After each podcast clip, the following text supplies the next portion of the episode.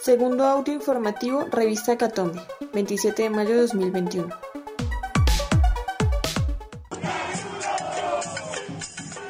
Las claridades sobre la moción de censura del ministro de Defensa, Diego Molano.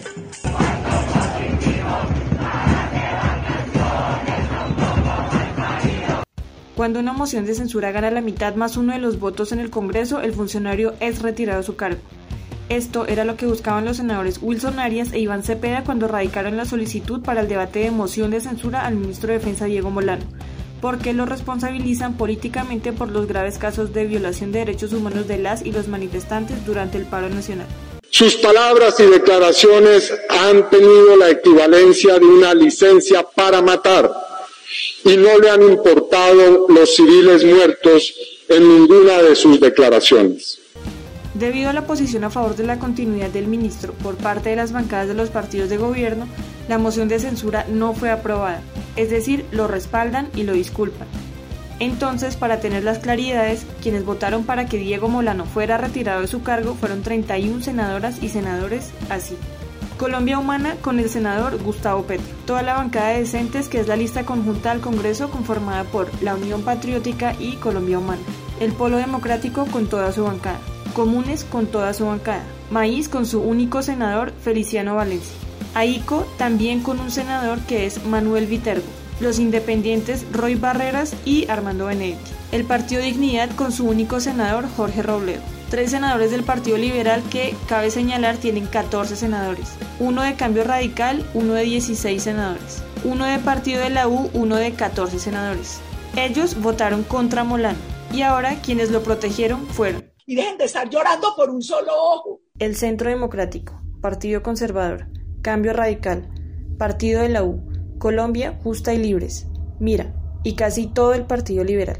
Un dato, esos son los partidos de la gente de bien. Defenderemos la democracia, defenderemos la libertad, defenderemos a la policía, defenderemos a la Fuerza Armada, defenderemos la libertad de empresa, defenderemos la iniciativa privada. Y en esos términos, nuestro partido, Cambio Radical, no apoya la moción de censura. Dato curioso.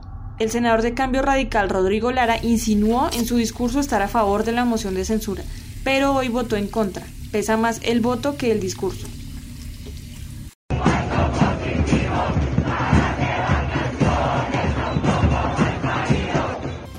Los partidos de gobierno con su voto descartan así el señalamiento del ministro de Defensa Diego Molano como responsable político de la sistemática violación de derechos humanos perpetrada por la fuerza pública en el marco del paro nacional a pesar de las evidencias existentes.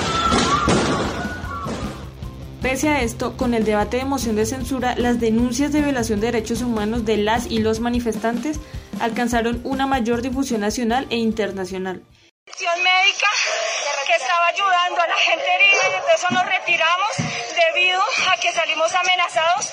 Nos gasearon el punto donde teníamos un herido de bala, un herido con dos dedos partidos, amenazaron contra nuestra integridad, por tanto nos toca retirarnos porque nuestras vidas están en peligro y el carácter legítimo del estallido social originado por causas justas como el descontento ciudadano por la desigualdad, la corrupción institucional o la exclusión fue reiterado por las bancadas de la oposición y dos congresistas democráticos de los partidos de derecha. Ministro, si a usted le queda un poquito de dignidad, por favor renuncie. Y que tiemblen, que tiemblen quienes torturan a la juventud más bella de nuestra América. Quedan unas preguntas en el aire. ¿Nos sorprende el resultado de la moción de censura? Mm, no. ¿Nos desanima y desmoviliza? Esa pregunta la responden ustedes. Somos Revista Catón, la oveja negra de la prensa nacional.